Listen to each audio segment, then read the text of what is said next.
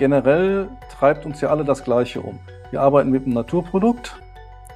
Dieses Naturprodukt Klimaveränderungen ähm, sind wir alle von betroffen. Wir wollen möglichst, sage ich mal, die Anbaugebiete erhalten.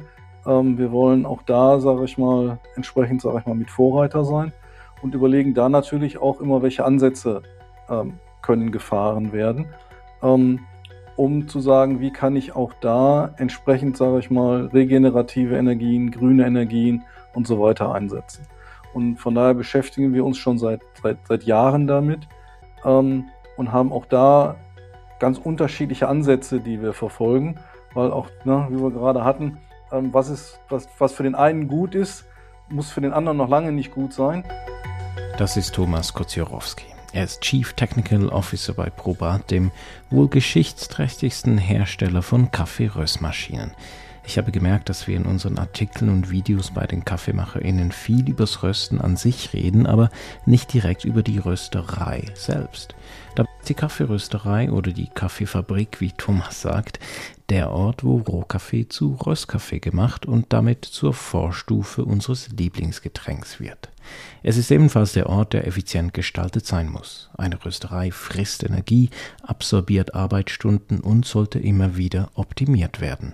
Kaffeerösten selbst ist keine saubere Sache. Deswegen braucht es neben der Luftreinigung das geringste Maß an Emissionen, weswegen Wasserstoff- und Elektroröstmaschinen immer attraktiver werden. Mit Thomas habe ich einen vors Mikrofon gekriegt, der als Ingenieur präzise, einfach ausreden kann, was in der Trommel mit dem Kaffee geschieht, woher die Trommel die Energie bekommt und warum wir eigentlich mehr für die Umwelt machen sollten, da, wo wir sind, mit dem, was wir haben. Das ist Cofer Futurica. Ich bin Philipp Schalberger. Herzlich willkommen.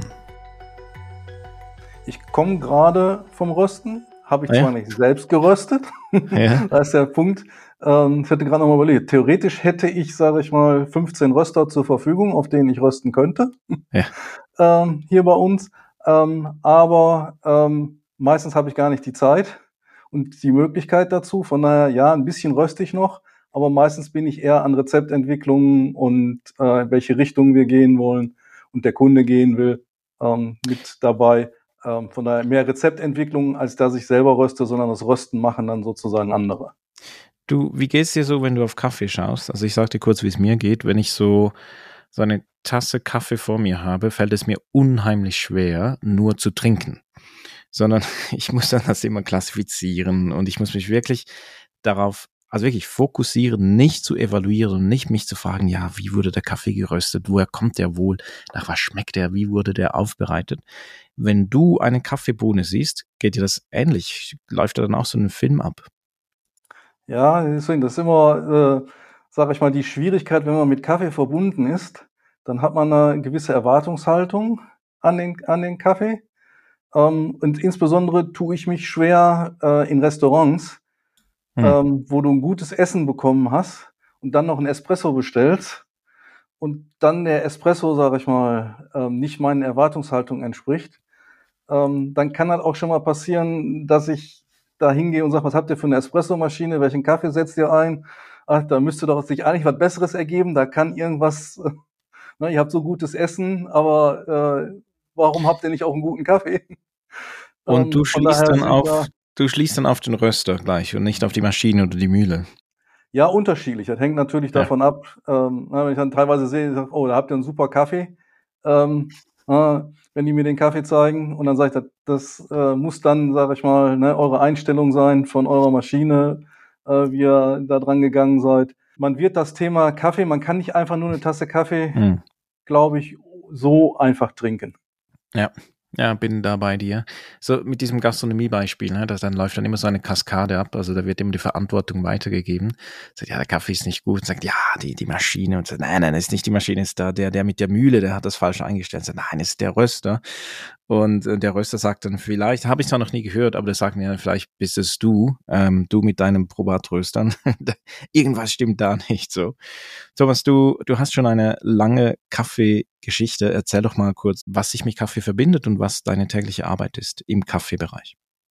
Also ich bin jetzt genau 25 Jahre bei Probat in der Gruppe.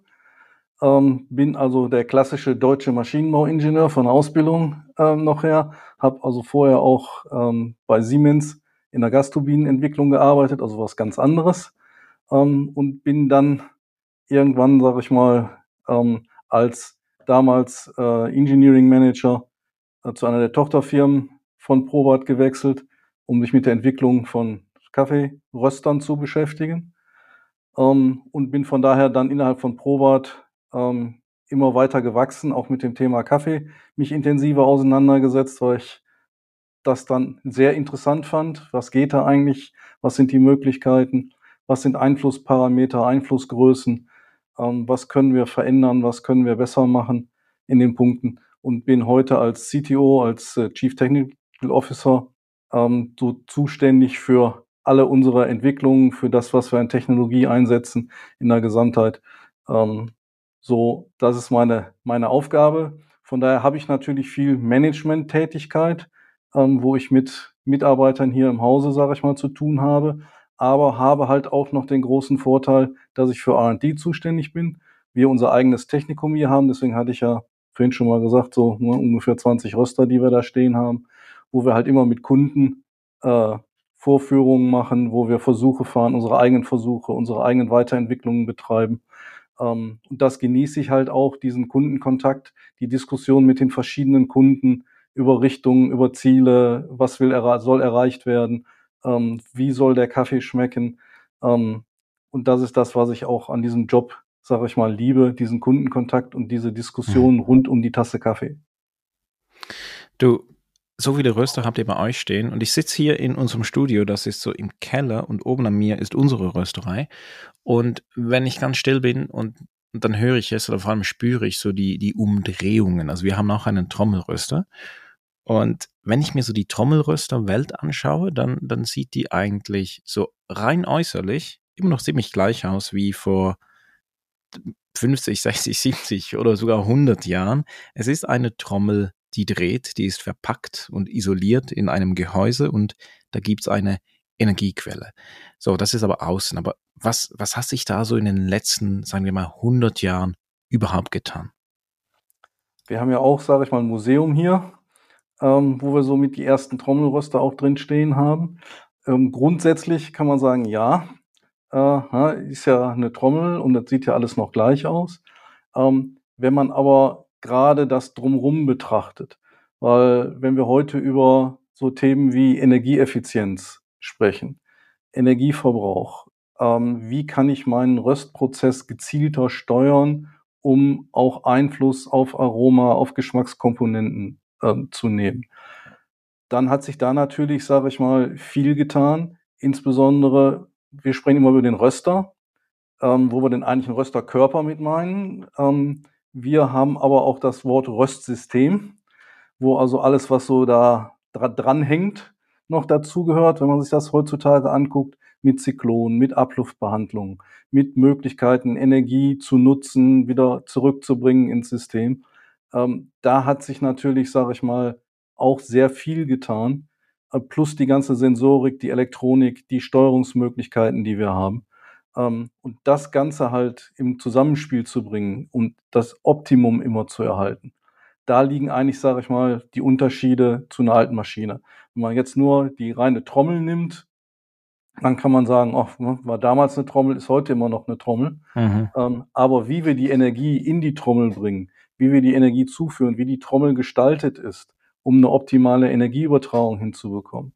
All diese Dinge gehören halt auch mit dazu, bis hin halt, wo gehen die Häutchen hin, wie werden die Häutchen optimal abgeschieden, wie sieht die Abluftbehandlung aus, wie kann ich die Energie wieder nutzen. Das sind eigentlich, sage ich mal, die großen Unterschiede, die da sind. Dann lass uns doch mal in den Röster eintauchen und lass uns mal diese Trommel anschauen. Also diese Trommel, das ist ja nicht einfach nur eine Rotunde, sondern da gibt es ja diese Finnen drin. Ich weiß nicht, ob, ist, sagst du dem Finnen? Ich sag dem Finnen so wie beim Surfbrett. Aber diese Kanäle so, die den Kaffee ja leiten.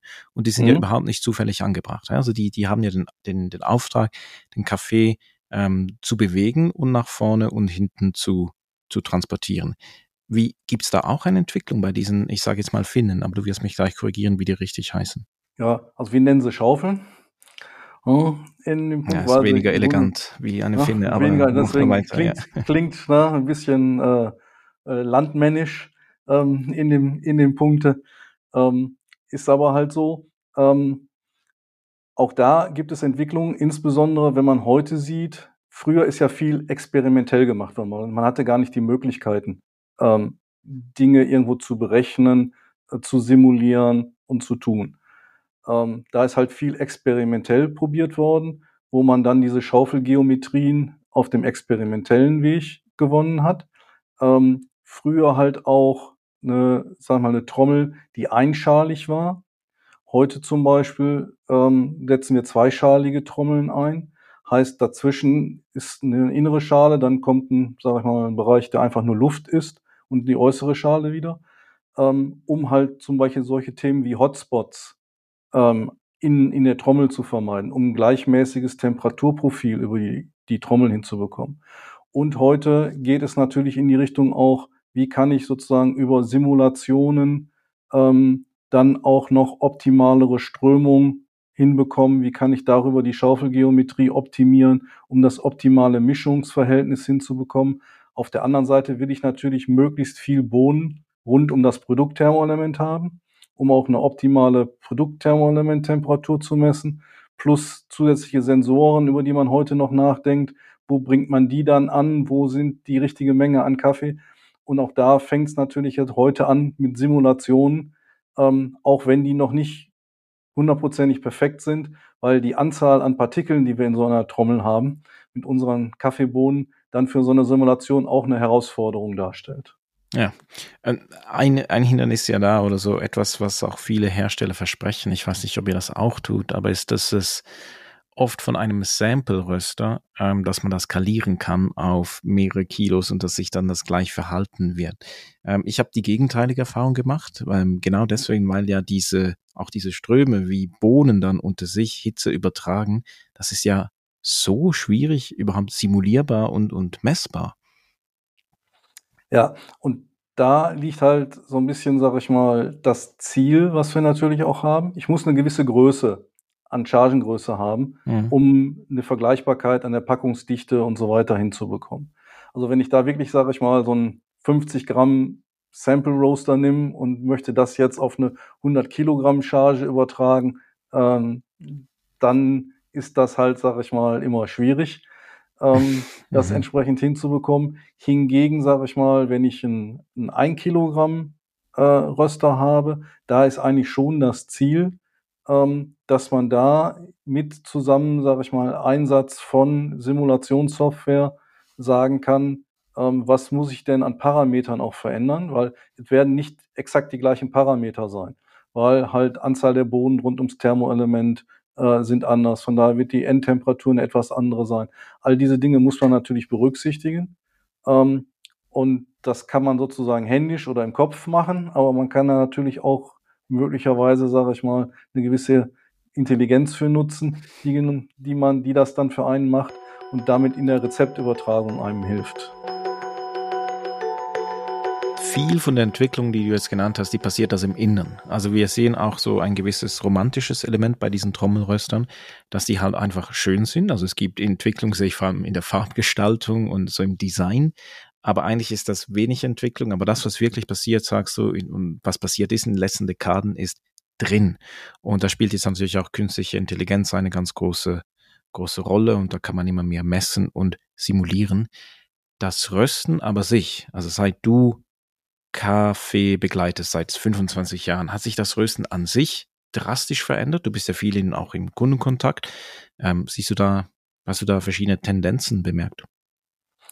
Ähm, logischerweise, sag ich mal, muss man da auch da so ein bisschen unterscheiden, ob man in der, in der Specialty-Coffee-Szene unterwegs ist oder in der Industrie-Kaffee-Szene unterwegs ist.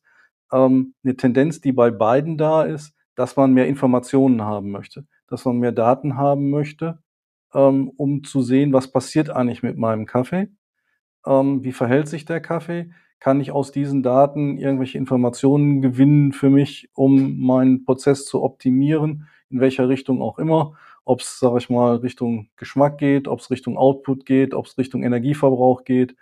Ähm, da sind schon, sage ich mal, irgendwo ähnliche, ähnliche Tendenzen, sage ich mal, zu, zu erkennen.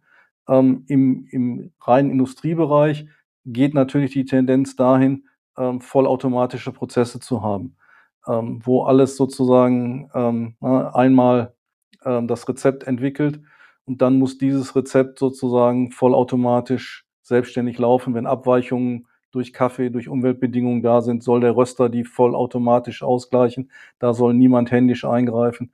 Der ganze Prozess soll entsprechend sicher ablaufen äh, in der Rösterei. Ähm, da sind natürlich die Unterschiede, sage ich mal, zu jemandem, der noch am Röster steht und noch selbsttätig sozusagen den Röster bedient. Ja, das gibt es ja auch ja, es gibt so verschiedene Konzepte, die sind ja alle berechtigt, äh, wie, wie man röstet und was man damit auch kommunizieren und, und verkörpern möchte. Jetzt aber diese, dieser Sprung von einem Trommelröster zu den, sagen wir, größeren industriellen äh, Röstapparaturen oder Röstsystemen, da rüstet man ja dann nicht mehr mit, mit Trommeln. Ne? Also die größte Trommel, die ihr macht, die ist irgendwo bei 250, 260 Kilo. Ja? Ja. Sogar noch größer. Ja, wir sind, äh, die ist, sage ich mal, aktuell 640 Kilo. Ah, ja. wir, sind, okay, wir sind gerade dabei, sage ich mal, für nächstes Jahr ein Trommelröster mit 880 Kilogramm. Ah, Okay, also das ähm, so eine, eine Palette an Rohkaffee, die hat zehn Sack und je nachdem, wie, wie halt, wie groß der Sack ist, sind das dann 600 Kilo oder 700 Kilo sind dann da drauf. Also eigentlich einmal eine Palette rein oder ein Big Bag schon fast, ja? also ja. mit einer Tonne fast. Okay, ähm, aber ihr habt ja auch diese anderen, zum Beispiel die Schaufelröster oder die Tangentialröster. Also ja. da wird dann ganz anders geröstet, sind andere Systeme. Und da kann man super effizient rösten. Also erstens sehr gleichmäßig und eine sehr schnelle Hitzeübertragung. Es erlaubt einem auch sehr schnell zu rösten. Da, was ist denn da effizienter? Also auf die Energiefrage kommen wir schon noch, aber vielleicht mal kurz vorneweg. Also die so ein Tangentialröster, vielleicht kannst du da noch kurz darauf eingehen, was das eigentlich genau ist. Und mit dem kann ich ja viel schneller rösten. Und jetzt macht ihr aber und große Mengen bewältigen, aber jetzt macht ihr trotzdem so einen 800 Kilo Trommelröster. Was ist da der, der Hintergrund? Ähm, wie schon gesagt, man muss immer sehen, wo sind die, wo sind die Ansprüche. Ich fange mal, sage ich mal, mit dem, mit dem Tangentialröster an. Eine gewisse Vorstellung. Ähm, die Entwicklungsidee, die hinter dem Tangentialröster stand, ist im Grunde genommen, ich lasse ähm, die Trommel stehen und bewege sozusagen das Schaufelwerk innen drin. Heißt also, ich habe im Grunde genommen einen Behälter, in dem ein sich drehendes Rührwerk eingesetzt ist ähm, und werfe somit den Kaffee immer wieder in den Röstzuluftstrom hinein. Und das ist das besondere Prinzip dieser Maschine, dass ich dadurch, sage ich mal, ähm, eine besondere Auflockerung des Kaffees und eine besondere Umströmung des Kaffees mit dieser Heißluft bekomme und kann damit, sage ich mal, zu sehr kurzen Röstzeiten bis runter zu 1,5 Minuten ähm, kommen. Ja, okay. Ja. ja. Das äh, ist aber, dann vielleicht auch nicht. Was, was aber na, dann eine physikalische Veränderung des Kaffees auch bewirkt, weil ähm, ich diese Energie sehr schnell zuführe ähm, kriege ich damit, sage ich mal, so eine Art Popcorn-Effekt. Das heißt, ich blase sozusagen durch diese schnelle Energiezufuhr, entsteht sehr schnell eine entsprechende Gasmenge innerhalb der Bohne. Dadurch, sage ich mal, baue ich innerhalb der Bohne sehr schnell Druck auf. Dieser Druck wirkt auf die Zellstruktur der Bohne und bläht somit die Bohne entsprechend auf. Das heißt, ich bekomme einen sehr voluminösen Kaffee äh, bei dieser kurzen Röstzeit, ähm, ne, der entsprechend hohes Volumen hat. Ja, der dann nicht mehr in die 500 Gramm Packung passt. Da gibt es dieses berühmte Beispiel. Ne? Das, genau. Ja. Äh, wo man dann gucken muss, wie man den wieder verdichtet, sage ich mal, damit man den da überhaupt hinein, hineinbekommt. Auf der anderen Seite ähm, laufen natürlich auch die ähm, chemischen Prozesse, die zur Aromaentwicklung beitragen.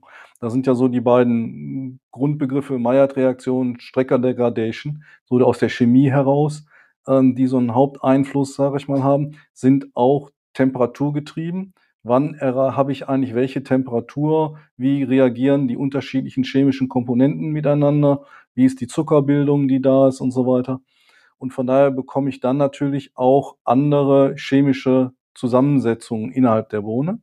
Und deswegen ist typischerweise ein kurzzeitgerösteter Kaffee, der hat mehr Säure, weil halt, sage ich mal, die entsprechende Säure ähm, da stärker erhalten bleibt und gebildet wird. Hingegen in Langzeit gerösteter Kaffee weniger Säure, mehr Bitterstoffe, ähm, die in dem in dieser Röstentwicklung sozusagen passieren. Und ähm, da sieht man dann halt auch die Unterschiede, äh, wo will man eigentlich hin, sage ich mal, von einer, von einer geschmacklichen Geschichte her, wo findet man den Weg. Ähm, heutzutage auch, sage ich mal, ist so die ganz kurze Röstzeit, die war mal, sage ich mal, vor 15 Jahren, da war das mhm. mal so, so, so Usus, wo noch sehr viel, sage ich mal, ähm, Vending-Maschinen da waren, die in kurzer Zeit auch ganz schnell hintereinander an der Uni ganz viele Tassen oder Becher Kaffee herstellen mussten. Ähm, da sind wir inzwischen ja aber auch von weg. Ähm, und von daher ist auch da, sage ich mal, nicht mehr so der Trend, auch wenn man überlegt, wo sind andere Komponenten, die beim Rösten entstehen, die in der Diskussion sind, ähm, Acrylamide, Furane, ähm, wie entwickeln die sich? Und von daher geht da halt auch die Tendenz eher wiederum in den Bereich mittlerer bis längere Röstzeiten. Ja, wir haben das mal thematisiert, ähm, ziemlich ausführlich in einem äh, YouTube-Video über äh, Anführungsschlusszeichen Groß gegen Klein, Industrieröster und kleinere Röstereien. Leider hält sich das ziemlich hartnäckig, so auch also diese Deutung, dass, dass alles, was äh, groß geröstet wird, äh, nicht so lecker ist und alles, was klein ist, weil es klein ist, irgendwo besser sein sollte. Und da brauchst du natürlich eine deutlich nähere Betrachtung, was wir da im Video machen, weil es halt eben, eben ja auch äh, gar nicht so ist. Und vor allem, wenn es um Präzision geht, und du hast es gesagt, ähm, du hast gesagt, das menschliche Element, das wird dann total rausgenommen bei größeren Systemen. Und da gibt's ja dann auch andere ähm, Messpunkte. Also jetzt zum Beispiel kleinere Röstereien und wir gehören auch dazu. Wir markieren zum Beispiel auch den ersten Crack. Aber bei einem ganz großen System, wie zum Beispiel einem Tangentialröster, da geht's ja nicht mehr um Cracks. Da geht's ja dann um Temperaturen und Kurven, die man erreichen möchte. Genau, da geht's mehr um die, um die Analyse äh, der, der Gesamtheit. Ne, wie entwickelt sich? Logischerweise, wie du auch schon sagtest, jeder will natürlich mit seinem Rohprodukt eigentlich das Optimum erzielen für seine Kundschaft. Jeder hat seine Kundschaft und ähm, möchte dafür natürlich auch sozusagen für seine Kundschaft das, das Beste erzielen. Die eine Kundschaft ist vielleicht auch eher preisgetrieben, die andere Kundschaft ist geschmacksgetrieben. Ähm, aber solange na, ne, wir der Markt das fragt, äh, will der Markt auch bedient werden in dem Punkt. Ähm, um der da, Markt sucht um jetzt einen 800 Kilo Trommelröster.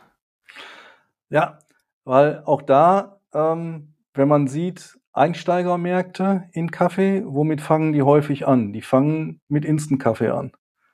Ähm, ja, und äh, wenn man halt, sag ich mal, da so guckt, ähm, hm, da werden, sage ich mal, nicht immer unbedingt die besten Kaffeequalitäten verarbeitet. Das sind aber leider die, die in den Erzeugerländern verbleiben, weil wir die guten Kaffeequalitäten einkaufen, hier zu uns rüberbringen, sage ich mal, rösten. Ähm, deswegen findet man häufig, wenn man auch, sage ich mal, in Erzeugerländer fährt und sich dort Kaffees anguckt, leider nicht immer unbedingt die besten Kaffeequalitäten, die da sind. Ähm, und dann fangen solche Länder halt häufig an mit Instant-Kaffees. Ähm, und da brauche ich halt entsprechende Mengen an Kaffees, weil ich hier ja wieder extrahiere ähm, im, im Prozess, damit nachher auch, sage ich mal, eine entsprechende Menge an Extrakt übrig bleibt. Ähm, und da sehen wir halt auch Tendenzen hin, ähm, dass gerade jetzt so in den asiatischen Ländern, ähm, die als Einsteigerländer da sind, logischerweise wächst da auch eine Spezialitäten-Kaffeeszene parallel äh, auf. Aber so die Einsteigerszene passiert dann halt leider über Instant Kaffee. Und da braucht man dann so einen großen 800 Kilo Trommelröster. Da braucht man dann solche Röster, weil das sind natürlich dann auch, sage ich mal, äh, wenn man sich den ganzen Prozess anguckt, der Instant-Verarbeitung, äh, der da noch hinten dran hängt, ähm, da braucht man dementsprechend, sage ich mal, dass sich das Ganze auch rentiert, rechnet, effizient mhm. ist, ähm, entsprechende Massen. Ähm, na, da sind wir dann über eine entsprechende Mengenproduktion dann da. Was wäre denn in einer, sagen wir, ganz technokratischen Welt, was wäre die effizienteste Methode, Kaffee zu rösten? Ähm, gute Frage, muss ich ganz ehrlich sagen, weil auch da gibt es halt unterschiedliche Ansätze, was ich denn erzielen will mit, mit, mit, mit meinem Kaffee. Ähm, Im Grunde genommen muss ich schauen, ähm, dass ich das Optimum meiner Energieübertragung auf die Bohne hinbekomme. Und Energieübertragung heißt in dem Fall, ich habe ja immer eine Heißluft und eine Temperatur, heißt Volumenstrom und Temperatur, die in Kombination kommen, die dann sozusagen die Energiemenge ergeben. Und ich muss halt versuchen, diese Energie optimal an die Bohne heranzubringen. Ähm, und auch so an die Bohne heranzubringen, dass ich möglichst wenig, sage ich mal, Verluste habe, sondern dass diese Energie auch sozusagen optimal aufgenommen wird, um meine ganzen Verluste zu vermeiden. Ähm, und von daher gibt es da kein direktes Röstverfahren, wo man sagt, oh, das ist jetzt das Beste. Ja, auch da hängen wir wiederum an dem Naturprodukt Kaffee. Ähm, ein Robusta-Kaffee zum Beispiel, der eine viel härtere Zellstruktur hat, ähm, der braucht eine andere Art der Energiezufuhr, um in gleicher Zeit die gleiche Veränderung bezüglich Phase, Farbe und, und äh, physikalischer Veränderung zu haben. Ähm, und dem muss ich, sage ich mal, die Energie dann anders zuführen, als ich sie zum Beispiel einem Arabica-Kaffee zuführe. Ähm, und von daher muss ich da halt immer gucken, wie finde ich sozusagen das System, was optimal ist für das, was ich eigentlich als Kaffee gerne machen möchte. Sehr gut. Es gibt ja kein optimales, also es gibt kein perfektes System. Ja, also am Schluss ist es ein Tool und wenn man das Tool versteht und aber noch wichtiger, wenn man weiß, was man daraus rausholen möchte, dann kann ich das Instrument so einsetzen, wie ich eigentlich, äh, ja, wie ich das machen kann. Aber ein gutes Instrument alleine macht natürlich noch keinen Kaffee. Dem Kaffee selbst aber ist es ja ein bisschen egal, wo der eigentlich geröstet wird. Die, die Prozesse, die da stattfinden beim Kaffee, die sind ja alle dieselben, aber die können verschiedenartig schnell stattfinden. Kannst du uns mal kurz mitnehmen, so auf eine Röstung, ich sage jetzt mal in zwölf Minuten, so eine zwölf Minuten Röstung, was da eigentlich in der Bohne passiert und was im Röster passiert, was da die Bohne so anrichtet, sobald sie in, in, äh, in die Trommel reinkommt? Ja, also wir haben im Grunde genommen unseren Rohkaffee. Schieber geht auf. Kaffeebohne fällt jetzt, sage ich mal, in unsere äh, Trommel hinein und kommt direkt in Kontakt ähm, mit Heißluft. Ähm, wir geben ja direkt, sage ich mal, entsprechend Heißluft ähm, auf. Ähm, der Kaffee, der Rohkaffee selber hat noch 10 bis 12 Prozent Feuchte. Das heißt, die, die ersten Prozesse, die jetzt passieren innerhalb der Bohne, ist ein Trocknungsprozess. Das heißt, na, da wird, sage ich mal, erstmal diese Feuchte, die da ist, ähm, die wird ausgetragen aus der Bohne. Ähm, gleichzeitig mit dem Energieeintrag ähm, fängt jetzt sozusagen im Ablauf der Trocknungsprozesse es an, ähm, dass die ersten chemischen Reaktionen einsetzen so typischerweise, sage ich mal, ähm, Maillard-Reaktion irgendwo 150, 180 Grad, sage ich mal, Temperatur, je nachdem, wie sie halt gemessen wird, wo sie gemessen wird, ähm, die dort anfangen zu starten. Ähm, parallel dazu findet dieses physikalische Verändern der Bohne statt. Heißt, die Bohne bläht sich auf. Heißt, im Grunde genommen, mein, meine Bohne vom Volumen her verdoppelt sich mal so ganz grob ähm, gesagt. Heißt also, meine mein Röstraum füllt sich anders äh, mit, dem, mit dem Produkt, äh, was da drin ist. Gleichzeitig löst sich das Häutchen ähm, noch, was da ist.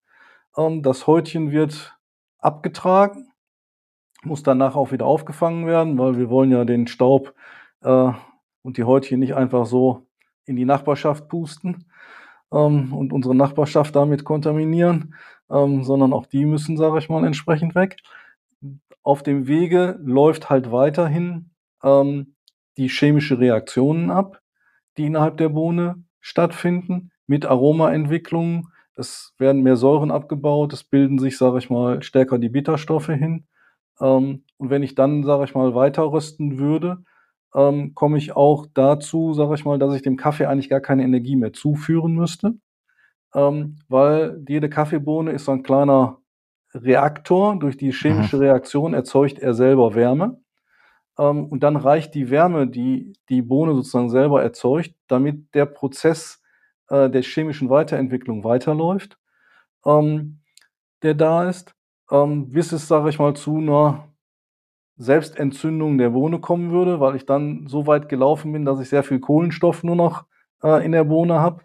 Ähm, und die würde sich dann halt, sage ich mal, selbst entzünden ähm, und ich hätte sozusagen meine Bohne wirklich im wahrsten Sinne des Wortes verbrannt. Ähm, das wäre halt, wenn ich einfach mal durchlaufen lassen würde, eine Röstung, ohne sie zu stoppen an dem Punkt, wo ich sie denn gerne stoppen würde. Also ich mache das ja gerne. Und aber nur dann, wenn ich äh, neue Röster einweihe. Äh, wenn ich da bei einer Rösterei bin, so mal so die erste Röstung wirklich mal so richtig, richtig zu verbrennen und dann einfach wirklich mal so zu ölen, so. Ähm, und einfach mal zu schauen, wo sind auch die Grenzen des Systems. Aber sonst, es tut mir immer ein bisschen weh, wenn ich sowas äh, machen muss, soll, darf. es ist, es ist eine, es ist, ich finde es eine ziemlich krasse Erfahrung, wenn man auch merkt, wie viel Energie da ja drin steckt. Und es kommt ja auch immer wieder zu Bränden. Also das Ding kann sich ja wirklich dann selber entzünden.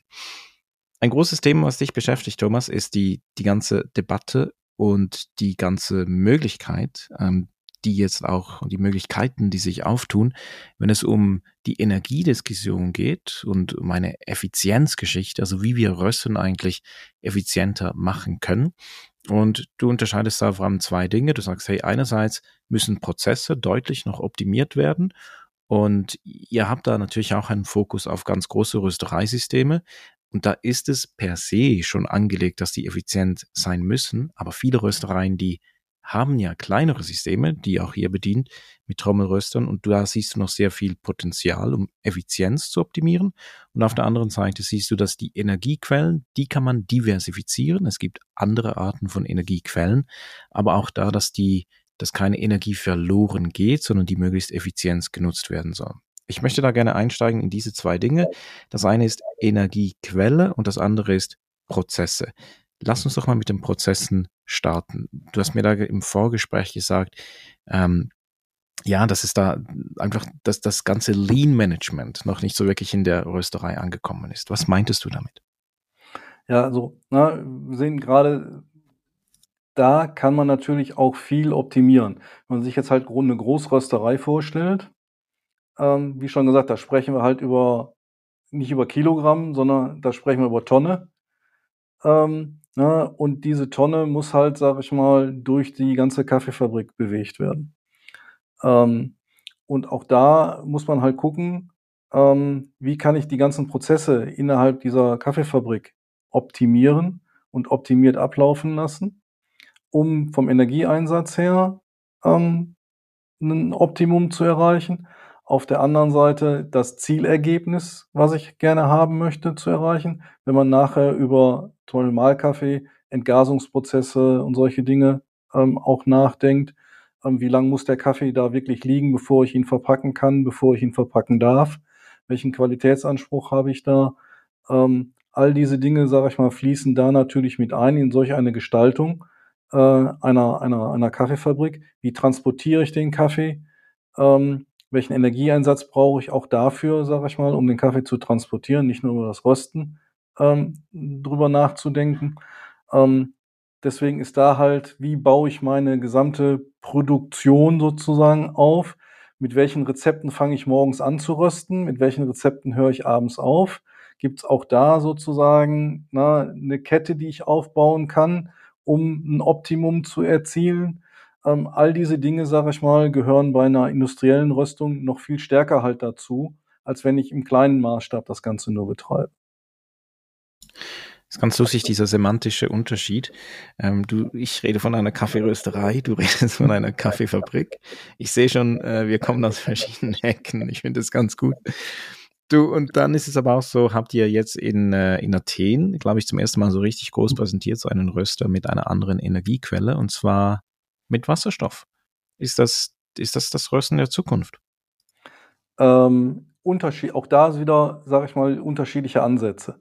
Ähm, generell treibt uns ja alle das Gleiche um. Wir arbeiten mit einem Naturprodukt. Dieses Naturprodukt Klimaveränderungen ähm, sind wir alle von betroffen. Wir wollen möglichst, sage ich mal, die Anbaugebiete erhalten. Ähm, wir wollen auch da, sage ich mal, entsprechend, sage ich mal, mit Vorreiter sein und überlegen da natürlich auch immer, welche Ansätze ähm, können gefahren werden, ähm, um zu sagen, wie kann ich auch da entsprechend, sage ich mal, regenerative Energien, grüne Energien und so weiter einsetzen. Und von daher beschäftigen wir uns schon seit, seit, seit Jahren damit ähm, und haben auch da ganz unterschiedliche Ansätze, die wir verfolgen, weil auch, ne, wie wir gerade hatten, ähm, was ist, was, was für den einen gut ist, muss für den anderen noch lange nicht gut sein, weil da gibt es vielleicht eine optimalere Lösung ähm, für denjenigen. Deswegen beschäftigen wir uns halt auch mit ganz unterschiedlichen Ansätzen. Der eine ist halt, ähm, welche anderen Alternativen habe ich zum, sage ich mal, normalen Gas? Da kann ich über Biogas nachdenken. Da kann ich aber auch über ähm, neue Energiequellen wie Wasserstoff nachdenken. Und das ist da, wo wir jetzt auch gerade, sage ich mal, den äh, Preis für die, für die P5 mitgewonnen haben. Oder ich kann aber auch über elektrisches Rösten ähm, nachdenken ähm, und auch diesen, diesen Weg sozusagen gehen. Ähm, und auch da arbeiten wir halt auf ganz verschiedenen ja, Ebenen, um halt immer zu schauen, was ist eigentlich das, das Optimum und wie kann ich auch das erzielen, was unsere Kunden dann immer wünschen, die sagen, ich möchte ja den gleichen Kaffeegeschmack haben. Ähm, ja, ich möchte meinen Kunden ja wieder den gleichen Kaffee anbieten. Ähm, also musst du mir auch etwas bieten, ähm, wo ich das Ergebnis sozusagen wiederum mit erzielen kann. Weißt du, es, es gab mal so ein Running Gag, ähm, als wir auf 100% Biogas umgestellt haben, hat unser damaliger ähm, Propangaslieferant gesagt, naja, jetzt stinken dann alle eure Kaffees nach Kompost. Und ähm, natürlich war er etwas beleidigt, dass wir da so ihm den Rücken zugekehrt haben, aber wir, äh, wir verstehen uns immer noch ganz gut, haben einfach nicht mehr sein Gas, in Anführungs- und Schlusszeichen. Also, aber ihr, ihr bereitet euch davor oder ihr produziert oder entwickelt schon Röster, also Röstmaschinen für ganz verschiedene Quellen der Energien. Und ihr seid da, ihr seht überall eigentlich eine Zukunft. Also sei es ja. Strom, sei es Wasserstoff, sei es Biogas. Ähm, Gibt es noch weitere Quellen? Ähm, wie gesagt, das sind gerade so die, die, die Hauptquellen. Wir brauchen immer Wärme. Ja, ähm, auch über Wärmespeichersysteme oder so denken wir nach, ähm, um dort, um dort hinzukommen. Ähm, also von daher sind wir immer dabei zu schauen, was entwickelt sich da auch gerade, sage ich mal, in anderen Technologiesektoren ähm, wie lassen sich die Technologien, sage ich mal, wiederum fürs Kaffeerösten adaptieren. Ähm, von daher sind wir da auch flexibel, ähm, weil wir halt, sage ich mal, auch sehen, dass es nicht die eine Lösung nur gibt. Ähm, wie schon gesagt, äh, wir haben, wenn man jetzt mal guckt, ähm, für die Kleinröster haben wir im Grunde genommen jetzt alles im Angebot, Wasserstoff, Elektro ähm, in dem Bereich wo man halt immer gucken muss. Für mich zum Beispiel ähm, sage ich Elektro, gerade wenn ich auch eine Photovoltaikanlage am Dach habe oder ich kann grünen Strom beziehen, ähm, dann ist Elektro, sage ich mal, für einen Kleinröster eine Möglichkeit. Da bin ich im Anschlussbereich von einer Wallbox für ein E-Auto. Ähm, das geht, sage ich mal, ähm, eigentlich überall zu installieren. Ähm, auf der anderen Seite habe ich natürlich aber auch die Möglichkeit, wie gesagt, genauso wie mit Gas, mit Wasserstoff zu arbeiten, ähm, wenn ich dort, sage ich mal, ähm, die Möglichkeit habe. Wobei da natürlich heutzutage die Infrastruktur noch nicht so da ist, weil wo bekomme ich dann meinen grünen Wasserstoff her und so weiter ja. in den Punkte. Äh, deswegen bieten wir halt auch da immer und schauen, was sind unterschiedliche Ansätze ähm, und unterschiedliche Wege, die man verfolgen kann. Ähm, so ist, sage ich mal, für mich, ne, für einen Kleinröster, ähm, Elektro heute sage ich mal, die Lösung, die ich bevorzugen würde. Ähm, hingegen bei einer Großindustrie, ähm, wenn wir da über ähm, Brennerleistungen von 2000 kW, 2500 kW sprechen, dann wird es mit. Elektro natürlich spannend. Auch da haben wir Konzepte für ähm, und Lösungen für. Aber da ist dann zum Beispiel auch wieder der Netzbetreiber, der sagt, ah, na, wenn du mal eben deinen Röster ja. äh, einschaltest ähm, und kontinuierliche Abnahme mögen wir ja. ja. ja. aber so dieses Hin- und Herfahren äh, im Röstprozess, das mögen wir halt in unseren Netzen nicht so. Ähm, was beim Kleinröster dann kein, kein Thema ist, aber bei der Großindustrie dann wiederum halt ein Thema wird. Und auch deswegen mhm. müssen wir halt immer nach unterschiedlichen Lösungsansätzen ähm, suchen, weil auch da ist halt immer eine Abhängigkeit von unseren Umgebungsbedingungen, die wir haben. Äh, wo bekomme ich eigentlich welches, welchen Brennstoff geliefert, welche Möglichkeiten habe ich ähm, und so weiter.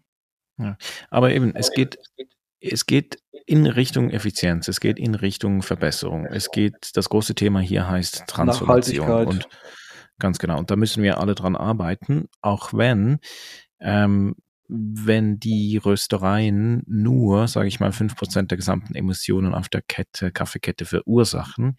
Ihr selbst habt auf eurer Website so einen CO2-Rechner. Da kann man so ein bisschen rumspielen und sich mal so, ja, ein bisschen Geschmack, Gefühl dafür zu bekommen, ähm, wer eigentlich wie viel emittiert. Wir haben selbst einen CO2-Rechner für äh, Röstereien gebaut und den da zusammen mit einer Beratungsfirma verifizieren lassen. Und ja, der große Hebel liegt im, im Rohkaffee ähm, auf der Farm. Also da kann es aber so ein großer Hebel sein, dass auch der Rohkaffee selbst, also die Produktion eine Senkfunktion haben kann.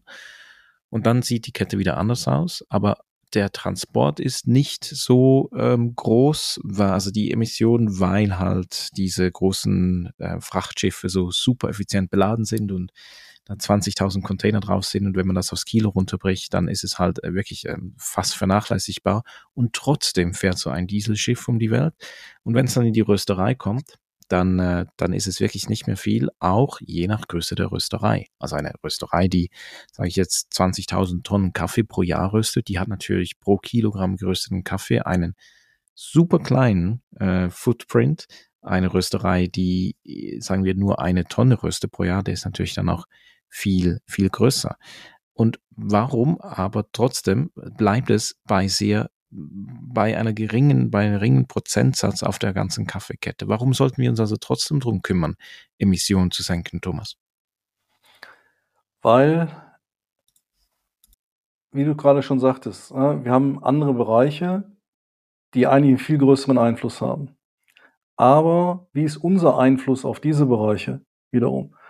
Und wo können wir direkt Einfluss nehmen? Wo haben wir sozusagen einen direkten Stellhebel? Wo können wir, wo stehen wir am Steuer und können sozusagen auch bestimmen und sagen, ja, das tue ich jetzt, äh, weil es einfach, sage ich mal, einen Einfluss auf meine Nachhaltigkeit und so weiter hat. Ähm, und da ist es natürlich einfacher, ähm, wenn ich auf Prozesse zugreifen kann, die ich direkt sozusagen beeinflussen kann, wo ich bestimmen kann, was gemacht wird, als zu sagen, ach, in Afrika sollte doch mal gemacht werden das. Ähm, na, hingegen in meiner eigenen Rösterei kann ich sagen, ja, ähm, na, ich tue da was. Ähm, ich stelle jetzt um auf grünen Strom, ich stelle um, ja, wie ihr es gemacht habt, auf Biogas ähm, oder na, ich setze jetzt grünen Wasserstoff ein. Das sind Entscheidungen, die kann ich relativ einfach selber bestimmen ähm, und kann damit sozusagen einen Einfluss nehmen auf das, was ich tue und kann damit auch wiederum Vorbild sein und sagen, guck, ich selber tue etwas äh, und kann andere damit wieder mitnehmen auf dem Weg in die Nachhaltigkeit zu sagen, na, ich tue was, tut ihr doch auch was.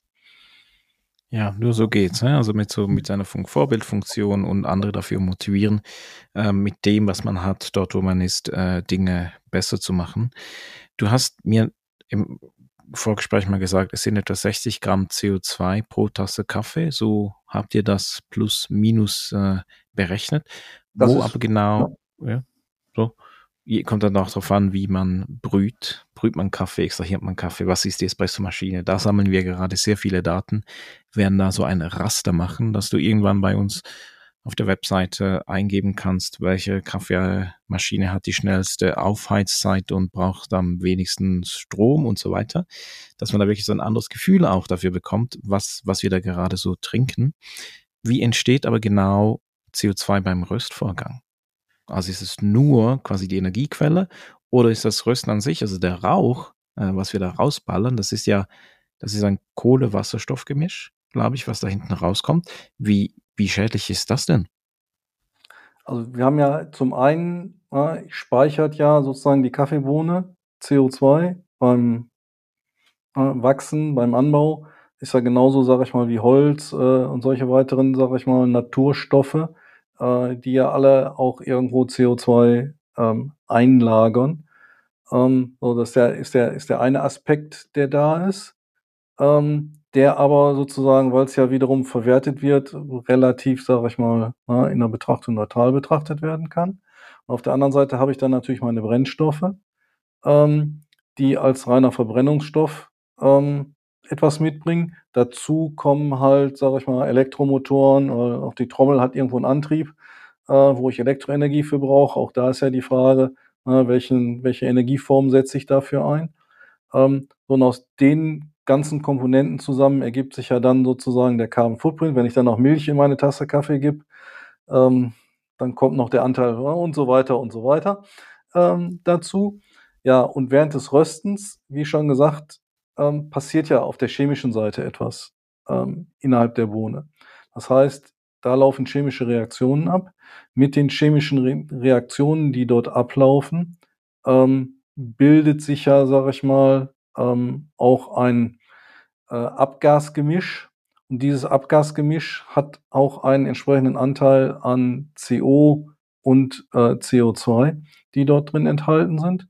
Ähm, jeder, der schon mal irgendwo einen undichten Kamin an seiner Röstmaschine hatte oder so, ähm, oder generell so mal geguckt hat und keine Abluftbehandlung hat, ähm, der weiß, welche Farbe der Rauch hat, der da Rauch rauskommt. Der ist nicht schön weiß, wie ein reiner, sage ich mal, Wasserdampf, sondern ähm, der kann natürlich schon bis hin zu deutlich schwarz entsprechend sein. Und schwarz ist natürlich schon immer ein, ein Indiz dafür, da sind Kohlenstoffbestandteile, äh, die da sind, hm. die halt mit der Abluft, sage ich mal, äh, entsprechend abgeführt werden. Und ähm, auch da müssen wir natürlich gucken, wie beeinflussen die wiederum ähm, unsere Umgebung und unsere Umgebungsbedingungen. Ähm, logischerweise, wir wollen Kaffee rösten. Ähm, aber auch da ist es sinnvoll zu schauen, was muss ich denn tun, um auch da wiederum, sage ich mal, diese Luft möglichst, die ich nach draußen gebe, äh, sauber zu halten, saubere Luft wiederum abzugeben, zu reinigen ähm, und zu tun. Äh, und auch das wird mehr und mehr, sage ich mal, ähm, eine Aufgabenstellung sein äh, und eine Herausforderung sein, ähm, hier auch, sage ich mal, mit sauberer Abluft zu arbeiten. Ja, ähm, bin da sehr bei dir. Wir rösten ja im dicht besiedelsten Quartier der Schweiz. Das wusste ich nur äh, oder habe ich dann erfahren durch die Stadtverwaltung, weil als ich dich vor ein paar Jahren mal angefragt habe, ja, wir würden die Rösterei gerne hier aufziehen, da kam nur ein großes, uh, ja, da haben sie sich das gut überlegt und Luftverordnung und so weiter. Und wir rösten aber mit einem äh, Katalysator und der, das ist für mich wahrscheinlich die beste Lösung, die es äh, momentan da gibt und wir haben noch keine Beschwerden und es, es riecht halt wirklich nicht. Es riecht am Schluss nach warmer Luft und die, die Luft ist da so sauber, wie es momentan einfach nur geht. Aber die, der Befund ist ja, also Rösten ist keine saubere Sache. Und deswegen muss man sich auch nicht verstecken, aber man muss das einfach auch wissen. Und wir haben jetzt einige Stellschrauben hier aufgemacht, wo man überall dran arbeiten kann. Nur schon in der Rösterei. Wir haben gar nicht über Verpackung gesprochen. Wir haben auch gar nicht über Kaffeeproduktion besprochen. Das äh, bespreche ich in ganz vielen anderen Podcasts. Aber mir ging es wirklich darum, auch mit dir da einzutauchen und zu sagen, hey, die Rösterei, da wo, wo man isst, da wo man röstet, da, man ist da nicht gelähmt. Also man kann da wirklich ganz viele Dinge einfach besser machen. Und wenn es am Schluss eben auch Prozesse sind, also Effizienz oder du hast gesagt Lean Management, wenn man da ran sich äh, abarbeitet. Was wäre denn so deine Vision von der perfekten Rösterei der Zukunft? Oh, die, ich glaube, die perfekte Rösterei, die wird es die wird's nie geben, weil auch da hat ja jeder, sag ich mal, entsprechend andere Vorstellungen, ähm, wie er da ist. Also von daher ähm, ist die perfekte Rösterei natürlich, sage ich mal, ein optimales Qualitätsergebnis. Und dieses Ergebnis, sag mal, beschreibt jeder für sich selber, was denn für ihn optimal ist. Ähm, und das Ganze mit möglichst geringem Energieeinsatz, möglichst sauber ähm, hinzubekommen, äh, um wirklich, sage ich mal, dieses Naturprodukt Kaffee optimal verarbeitet zu haben und dabei, sage ich mal, die Umwelt eigentlich nicht weiter belastet zu haben in der Umsetzung der Tasse Kaffee, die ich gerne genießen möchte, damit ich wirklich, sage ich mal, Genuss habe und mir nicht, sage ich mal, na, wir haben am Anfang ja schon mal gesagt, woran denkt man eigentlich nach? Ähm, und ich darf eigentlich kein schlechtes Gewissen haben, wenn ich eine Tasse Kaffee trinke. Ich muss mhm. ein gutes Gefühl haben und muss den Good Mood, den mir die Tasse Kaffee auch gibt, na, den muss ich sozusagen aufgreifen ähm, und muss den sozusagen umsetzen können. Und da ist, liegt so, sage ich mal, für mich die Zielsetzung drin, ähm, ne, zu sagen, ähm, ne, die entsprechende Qualität äh, in einem optimalen Prozess äh, mit einem, sage ich mal, äh, mit jemandem, der mit Herzblut hinter seinem Produkt steht, äh, ne, das da, da zu bringen.